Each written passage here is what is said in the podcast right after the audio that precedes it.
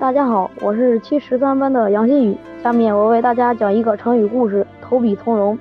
从前一个人叫班超，班超是东汉一个很有名气的将军。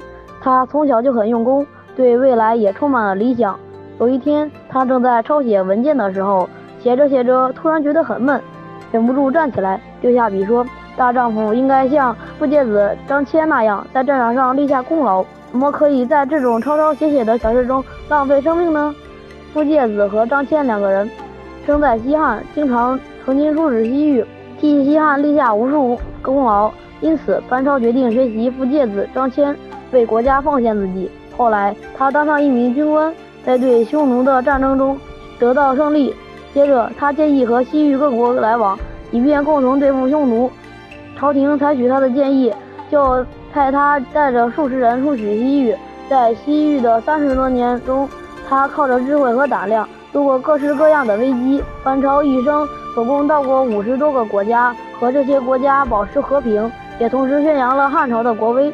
投笔从戎的意思是从戎、从军、参军，扔掉笔去参军，指文人从军。